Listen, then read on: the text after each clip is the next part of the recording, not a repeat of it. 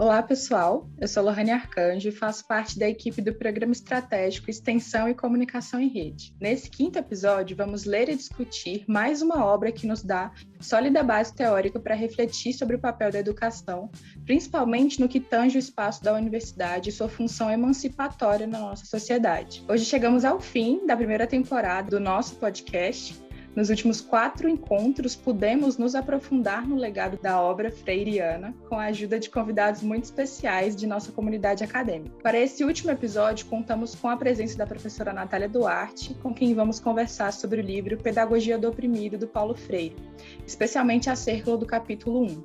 Olá, professora, é um prazer recebê-la no quinto episódio dessa temporada do nosso podcast. A professora Natália possui graduação em Educação Física e em Pedagogia, mestrado em Educação, doutorado e pós-doc em Política Social pela UNB. Professora alfabetizadora aposentada da CEDF, atualmente é professora colaboradora do CEAN da UNB. Diretora da Associação Nacional de Política e Administração da Educação, AMPAI-DF, e integra o Fórum Distrital de Educação e o Fórum Nacional pela Redução da Desigualdade Social. Bom, professora, Primeiramente, a gente gostaria de agradecer por ter aceitado o convite para tratar de uma obra tão relevante do Paulo Freire, livro que traz uma reflexão que envolve toda a nossa sociedade, o que somos nela e o que devemos fazer para que ela se transforme radicalmente. Dada a complexidade do tema tratado na pedagogia do, do oprimido, a sua contribuição será de essencial importância para expandir as percepções que tivemos com a leitura da primeira parte do livro. Para contextualizar a nossa discussão, o livro Pedagogia do Oprimido é um dos trabalhos mais conhecidos de Paulo Freire. Ele escreve o livro durante seu exílio no Chile após a deflagração do golpe empresarial militar de 1964. A obra, proibida pela ditadura, permaneceu inédita até 1974 e seu autor só haveria de visitar o país novamente dali a cinco anos, após a abertura democrática brasileira. Nesse livro, Paulo Freire vai aprofundar pontos tratados no livro Educação como Prática da Liberdade e reafirmar a luta pelo trabalho livre, pela desalienação, pela afirmação como pôs como seres para si. No capítulo 1, ele vai sistematizar as justificativas da pedagogia do oprimido, onde ele trata da contradição opressores oprimidos, sua situação concreta e da impossibilidade da libertação que não seja em comunhão com o outro. No capítulo 2, ele escreve sobre o que ele chama de concepção bancária da educação, seus pressupostos e contradições. No capítulo seguinte, ele trata da dialogicidade, enquanto essência da educação como prática da liberdade. E, por fim, no capítulo 4, ele aborda a teoria da ação antidialógica, suas características e as ferramentas de interrupção da perpetuação dessa forma de educação. O livro começa com Paulo Freire colocando o desafio onde as pessoas se fazem constante, que as pessoas se fazem constantemente, o de nos colocarmos como problema e a partir daí percebermos como pouco sabemos de nós e nos inquietamos para saber mais, ser mais. Pois é nessa busca que optamos por realizar ainda mais e mais perguntas em busca de nossa humanização, que se realiza a cada objetivação. Mas antes disso, e para que isso seja possível, é preciso constatar a nossa desumanização a partir do contexto concreto em que nos, nós estamos inseridos, nos identificando enquanto seres inconclusos, mas cientes da nossa condição, que nem sempre foi a de desumanizados, mas que ela nos foi roubada e hoje nos é negada, seja por meio da injustiça, da exploração, na opressão ou na violência. Portanto, a nossa tarefa histórica enquanto ser nessa sociedade é o ser mais, pois se fosse o exato contrário, não restaria mais nada além do desespero e apatia. Por isso, a condição não está dada, porque enquanto sujeitos, nós fazemos a nossa própria história e decidimos os rumos que haveremos de tomar por meio da luta pela liberdade real. Em seguida, ele vai falar de como os opressores também se desumanizam e criam como vocação o ser menos, mas somente os oprimidos podem instaurar a busca pela humanidade do ser pois só um poder que nasce dos oprimidos é capaz de levar a cabo a busca pela liberdade de ambos, mas principalmente daqueles que foram subjugados. Assim como a pedagogia do oprimido não poderá ser elaborada pelos opressores, por ameaçar a estrutura de manutenção da opressão que coloca alguns poucos em posição de privilégio às custas dos demais. Esses que se sentem no direito de oprimir e qualquer reação do oprimido é vista como opressão aos opressores, configurando uma profunda violação do seu direito de coisificar o outro, onde somente a classe dominadora é vista enquanto pessoa e os demais são somente coisas quaisquer. Por outro lado, o processo de alienação realizado sobre os oprimidos faz com que desejemos ser parecidos com aqueles que nos oprimem, dado o grau de imersão da consciência do sujeito na condição de explorado. A busca imediata pela saída da condição de exploração, sem uma reflexão crítica a respeito, nos faz buscar a saída na busca por ser o opressor. Por fim, destacamos um trecho que é bastante interessante do nosso ponto de vista, que diz o seguinte: Quem melhor que os oprimidos se encontrará preparado para entender o significado terrível de uma sociedade opressora? Quem sentirá melhor que eles os efeitos da opressão? Quem mais que eles para ir compreendendo a necessidade de sua libertação? Libertação a que não chegarão pelo acaso, mas pela praxis da busca pelo conhecimento e reconhecimento da necessidade de lutar por ela. Luta que, pela finalidade que liderem os oprimidos, será um ato de amor com o qual se oporão ao desamor, contido na violência dos opressores, até mesmo quando essa se revista da falsa generosidade referida. É, bom, com essa breve contextualização, professora, nós seguimos para as questões que foram surgindo durante a nossa leitura, principalmente do capítulo 1 desse livro. Professora, no livro, Paulo Freire evoca diversos aspectos que já havia tratado em reflexões anteriores e as aprofunda nesse livro de maneira muito mais pormenorizada. Na sua visão, o que a pedagogia do oprimido nos traz de mais relevante enquanto obra? Então, eu acho que primeiro a gente deve contextualizar a obra, né? A obra está com 54 anos, ela foi traduzida para mais de 40 línguas, e é a terceira obra mais citada no mundo é, nas áreas de ciências humanas, todas elas, não só a educação, né? É, eu tive uma incursão no, no, nos cursos de medicina e é, Paulo Freire inspira profundamente, né, a, a, medicina, a saúde coletiva, né, enfim, a, vivência do SUS, né. Ele é um, um dos teóricos que sustenta toda essa atuação em rede do SUS, que tem nos salvado nessa pandemia. O Paulo Freire é doutor honoris causa, causa de 27 universidades pelo mundo, e essa obra é considerada pela Unesco é, o patrimônio documental da humanidade. Eu acho que isso mostra um pouco né, do que, que a gente está falando. É, e, o, e, a pedagogia do oprimido, é, ela tem essa poética, né? como, como o Alexandre bem falou né, no, no, na, na, no podcast que ele trabalhou, né? a, a, a força da palavra. É, essa poética do Paulo Freire, a capacidade poética dele escrever, né, é, é, expressa essa ética amoro, amorosa, é, essa capacidade do Paulo Freire escrever poeticamente, que expressa o quê? Essa ética amorosa de compromisso com os educandos e que convida para um olhar atento aos pobres e ao reconhecimento desses como oprimidos. Eu acho que essa é talvez a maior contribuição é, do Paulo Freire né? O convite à, à leitura e à obra do, da Pedagogia do Oprimido, de Paulo Freire, é um convite à resistência e à esperança, e ao compromisso compromisso com um mundo melhor, um mundo por vir. É, a gente, na área da educação, a gente fala que o, o Paulo Freire, ele, ele concretizou né, na, na sua escrita, na, na, sua proposta de praxis, é uma lição tão importante para a didática e tantas vezes é, esquecida né, na, na organização do trabalho pedagógico, que é para se ensinar matemática João, é preciso saber de matemática e de João. E quase sempre a gente esquece o João. A gente só trabalha matemática. E aí não tem ensino aí é, não é uma pedagogia do oprimido, né? É uma pedagogia opressora. Eu acho que essa talvez seja a maior contribuição do Paulo Freire, né? É, é, essa, essa é a ruptura com essa hierarquia de inteligências e pessoas, é o reconhecimento do outro com quem eu dialogo, é um reconhecimento da sua inteligência, que ela não pode ser jamais subordinada, subestimada, menosprezada, é o reconhecimento da inteligência de toda pessoa humana. Eu acho que é essa a maior contribuição do Paulo Freire na pedagogia do oprimido.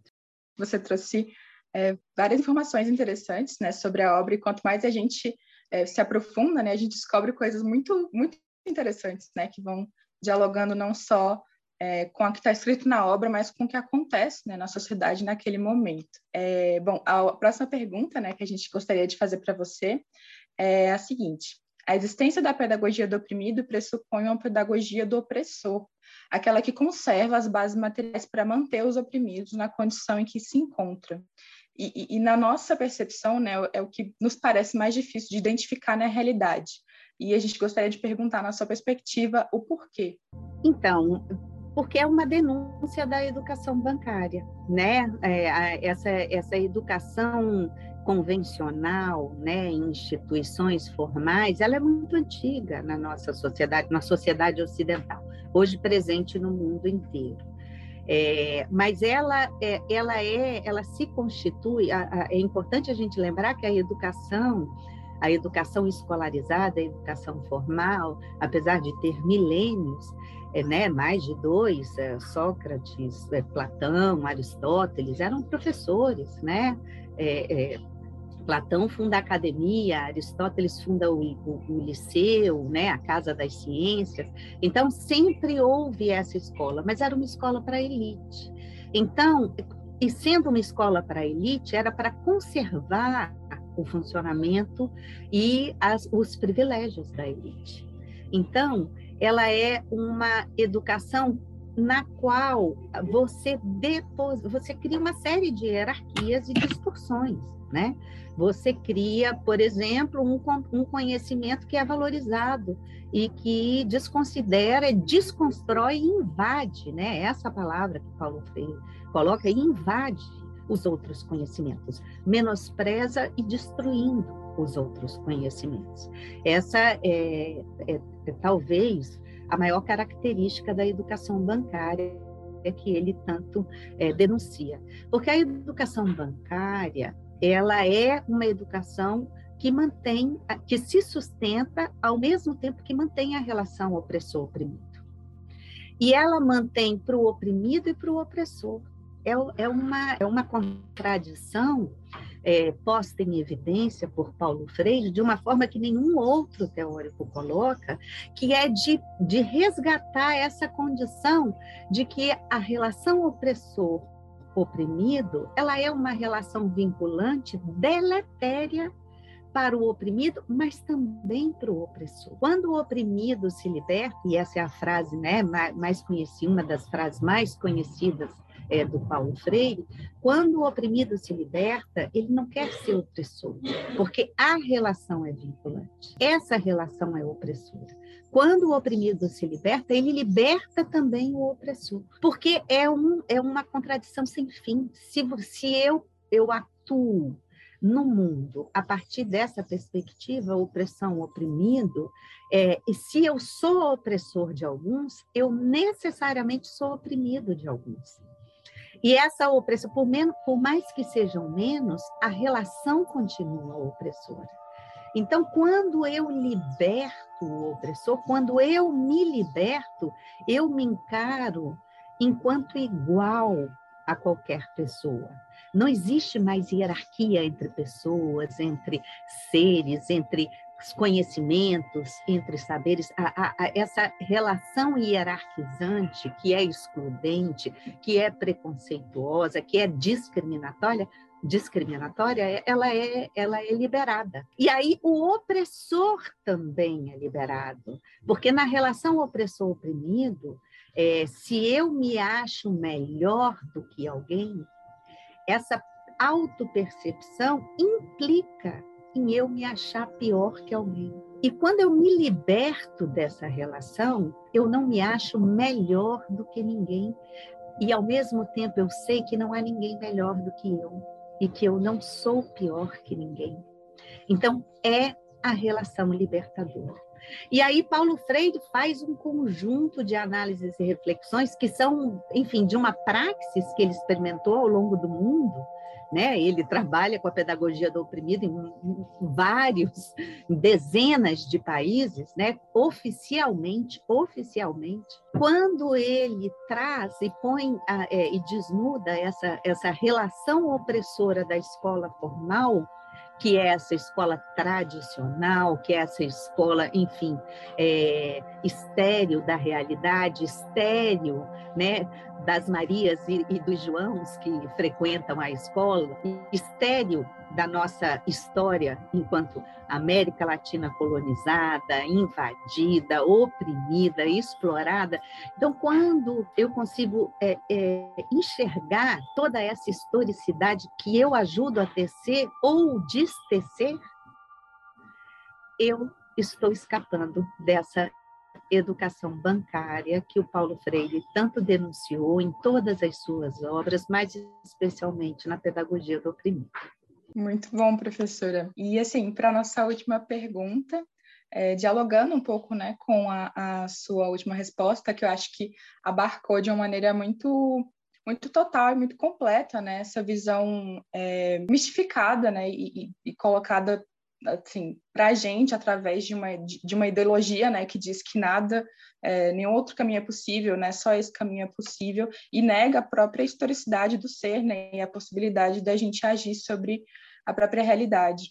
Eu acho muito legal que em alguns momentos, né, o, o Paulo Freire ele cita a filosofia alemã, né, essa questão de é, principalmente do movimento, né, da dialética, de não é, de não se entender como o ser pronto, né, daquele que pode atuar sobre a realidade, sobre si mesmo, em comunhão também com as outras pessoas. E aproveitando esse gancho, a gente é, já vai para a terceira pergunta, que justamente fala sobre isso, né, que é muito interessante que o Paulo Freire coloca enquanto liberdade aquela que não é somente pensar ser pensar ser livre, mas é aquela que passa por tomar consciência de sua condição de não liberdade e lutar para que ela se modifique, né?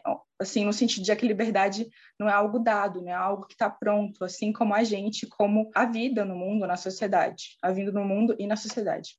É, e a pergunta é: qual é o principal desafio no entendimento do que Paulo Freire chama de praxis da liberdade? Se eu fosse dizer hoje qual o meu sentimento na releitura do, do Paulo Freire, né, para estar tá conversando aqui com você, Lorraine, o que que eu, eu diria? Eu acho que eu é, encontrei um, um Paulo Freire decolonial. Eu acho que hoje é, essa questão da decolonialidade ela está posta para a América Latina e para o Brasil de uma forma que nunca esteve antes, né? É, e para além de identitarismo, para além de pautas, né, enfim, é, é, mais restritas, essa perspectiva é, decolonial do Paulo Freire vem da denúncia que ele faz nessa obra sobre a invasão cultural. E ele fala muito claramente do colonizador, né, do colonizador invasor, que mata, genocida os nossos povos originários, que traz sequestrado o povo africano negro para aqui violentar, violar, expropriar, essa bárbara historicidade que a gente tem enquanto país, que traz nos nossos né, inscritos ancestrais essa prática invasora, dominante, opressora e mortífera, mortífera que a colonização tem.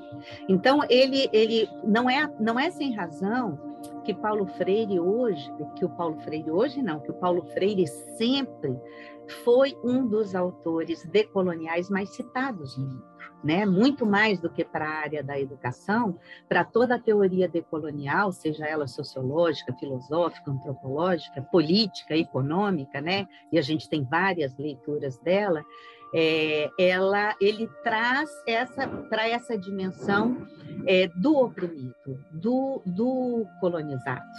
Então, é, quando ele denuncia essa invasão cultural que a gente sofre, né, enquanto nação, enquanto povo, né, povo brasileiro, é, de povos originários, né, dos quilombolas que nos constituem, ele, ele resgata a necessidade de ser anticapitalista, né, porque a, a, a teoria decolonial ela é necessariamente anticapitalista.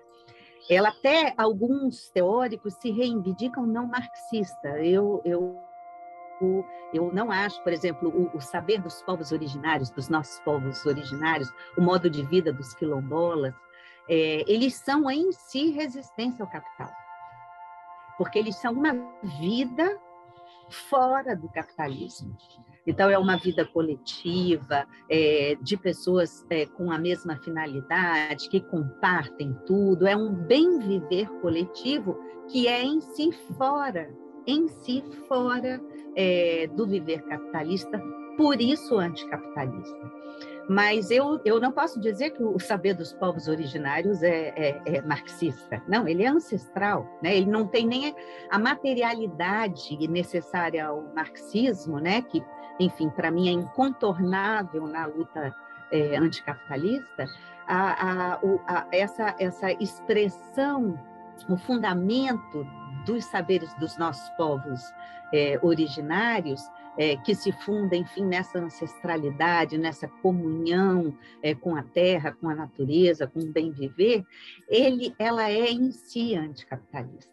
E aí, esse saber decolonial é, freiriano, que se ampara em Marx, né? eu não diria que só, mas, enfim, eu tenho um, é, é, uma, talvez uma das é, ideólogas mais é, conhecidas sobre Paulo Freire, né, a professora da Universidade de Brasília, a Maria Luísa Pinho Pereira, fundadora do GTPA Fórum EJA, enfim, militante dessa linha, é, ela, ela diz, não, Paulo Freire é marxista, é anticapitalista marxista, mas ele é muito mais do que essa do que essa dimensão apenas, né? Ele traz essa sensibilidade, né, poética é, e decolonial que é para que a gente se reconheça como autores, né? E que reconheça, enfim, a história que nos constituiu. O Brasil não foi descoberto, o Brasil foi invadido né? O, o, o, o, escravismo ele não foi, é, é, é, enfim, uma, uma expressão de modo de produção alheia ao capital.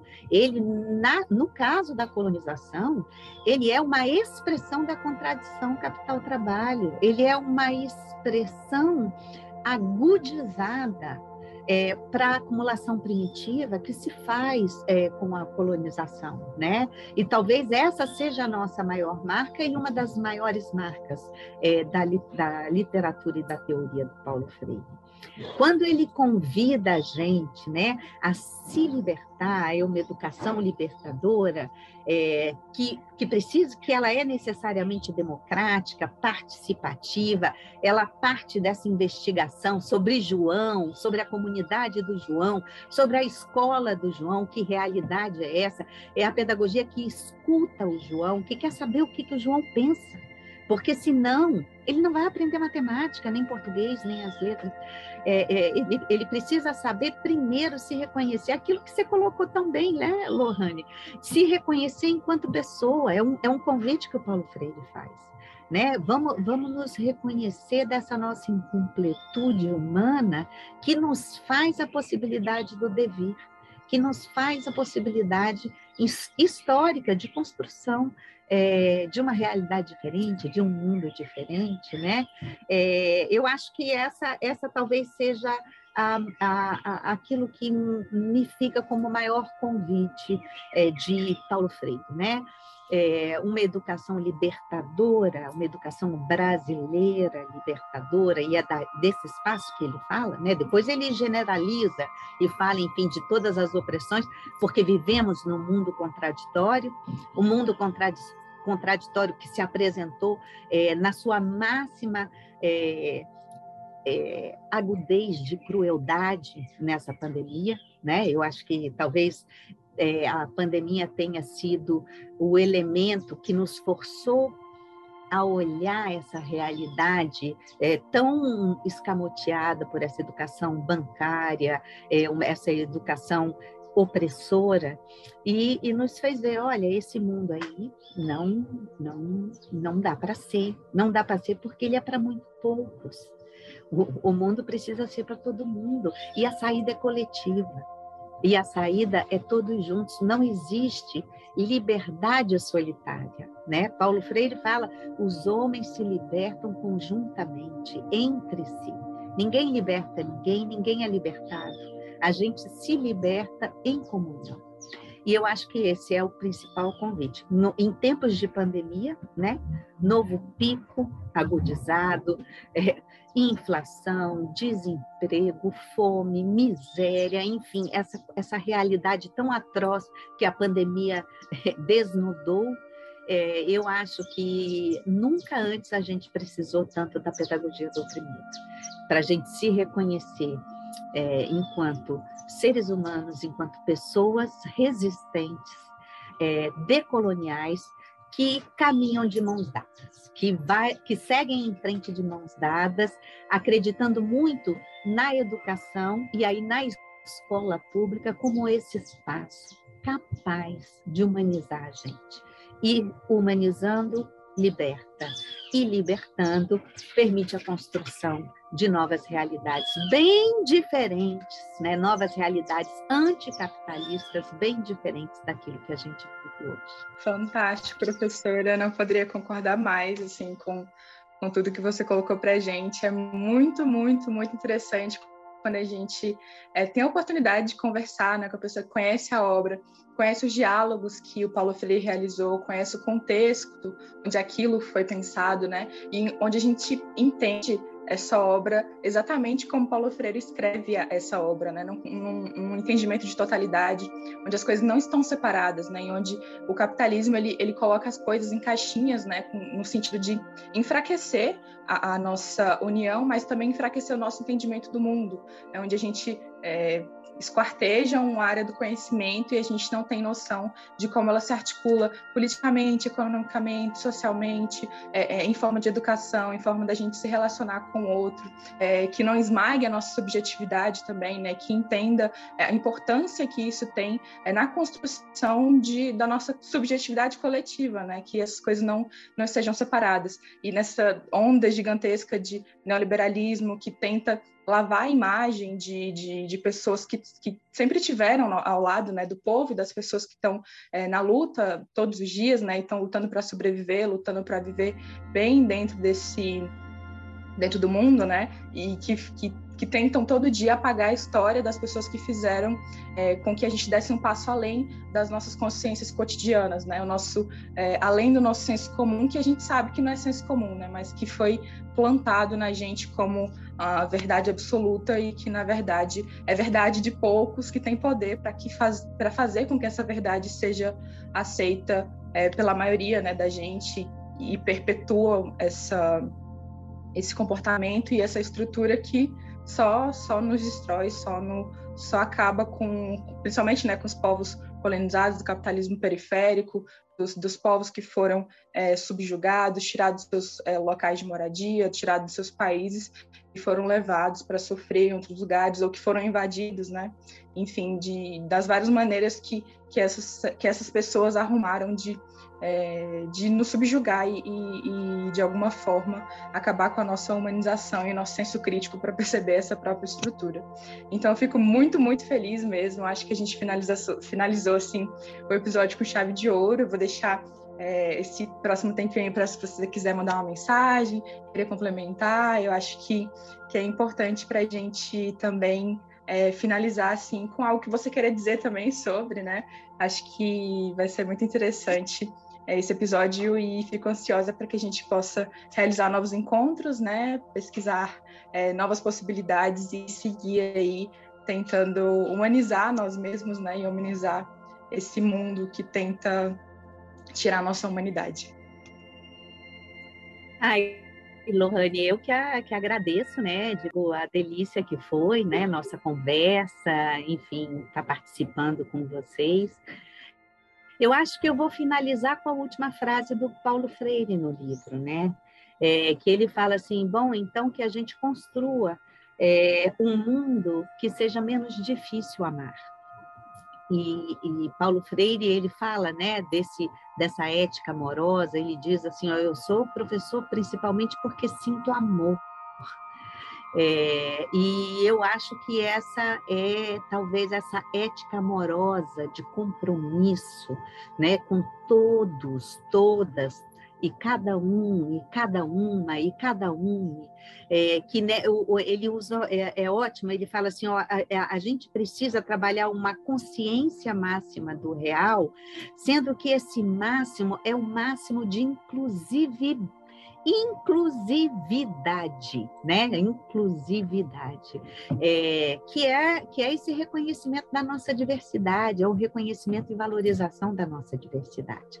Eu acho que nós começamos, nós entramos no século XXI, é, é, depois de uma luta intensa, sangrenta, com muita morte, muito suicídio, muita tristeza, muita depressão. Eu acho que a gente entra, inaugura o século XXI pós-ditadura militar, né? essa ditadura estéreo, é, heteronormativa, de homens velhos, generais, conservadores, neoconservadores, hipócritas porque a maioria não vive o que prega, né? Enfim, essa, essa, é, é, é, o movimento de democratização do país pós-ditadura já é um movimento de resgate e reconhecimento da nossa diversidade.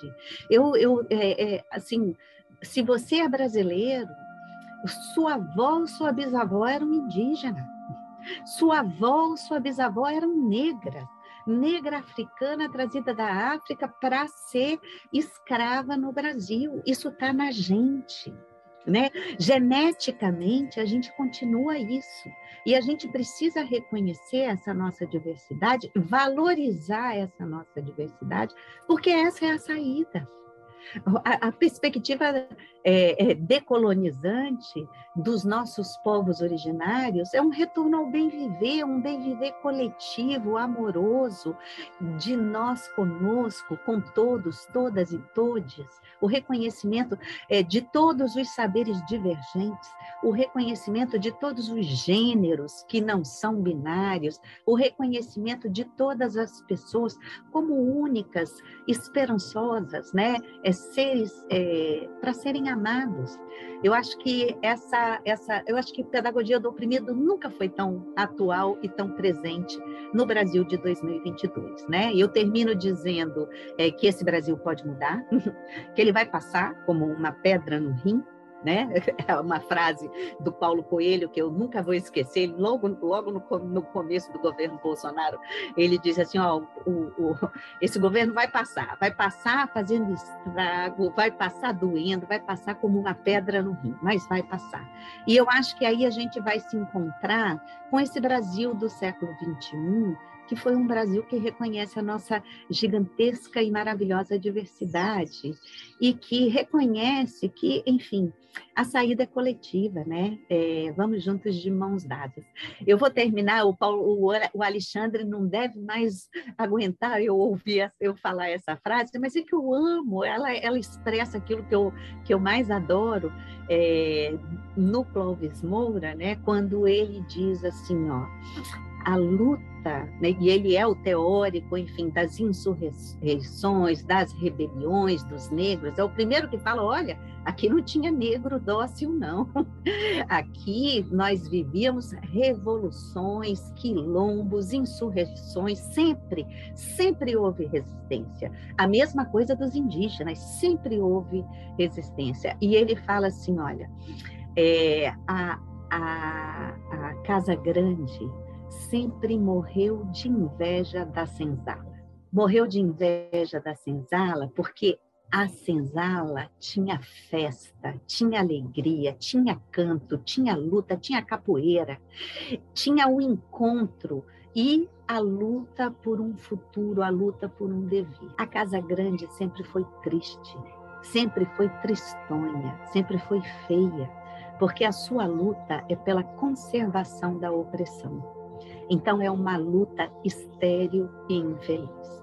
Então, eu acho que é isso. Pedagogia do Oprimido é um convite para a gente é, esperançar, cantar, lutar, como nos ensinaram os nossos povos originários, como nos ensinaram os nossos quilombolas e como nos ensinam essa juventude linda, né? Que você faz parte, Lohane, que Luana, enfim, essa, essa juventude linda de cotas que hoje está fazendo 10 anos, que entrou na escola por meio de cota da escola pública, por meio de cota para negros, cotas para os povos originários e virou a universidade de ponta cabeça.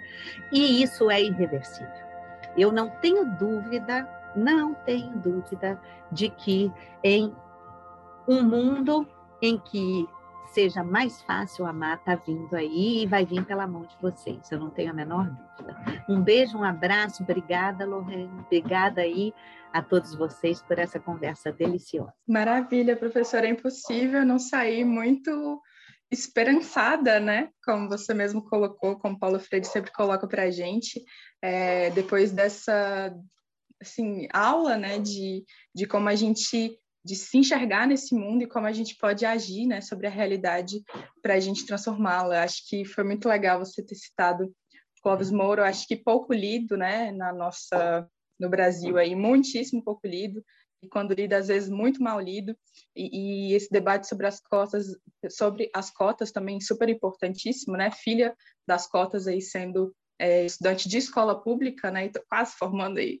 é, nesse ano, então, assim, a gente fica muito feliz. Eu acho que a gente não podia ter, é, o professor Pilate não podia ter escolhido convidada melhor para a gente finalizar esse podcast, né? Acho que todos, todos eles foram muito especiais e a gente termina mais uma edição é, extasiado e muito feliz e muito contente e muito animado para que a gente possa continuar é, e que em breve a gente possa se encontrar pessoalmente, né? Que eu acho que tem, tem feito muita falta. É, muito obrigada por ter estado no nosso convite, professora Natália Duarte. Esse foi o quinto episódio da série de podcasts do programa estratégico é, Extensão e Comunicação em Rede. É, com esse episódio, nos, nos despedimos da primeira temporada do nosso programa em formato de podcast. Foi uma experiência muito enriquecedora passar por todos esses livros que lemos até aqui e contar com a presença de convidados ilustres. Sem dúvida, foi fundamental é, para expandir a nossa percepção acerca de Paulo Freire e no ano do seu centenário, né, que foi o ano passado. Nos acompanhe nas redes sociais, Instagram e YouTube, todos os links estarão na descrição desse episódio e até breve. Muito obrigada.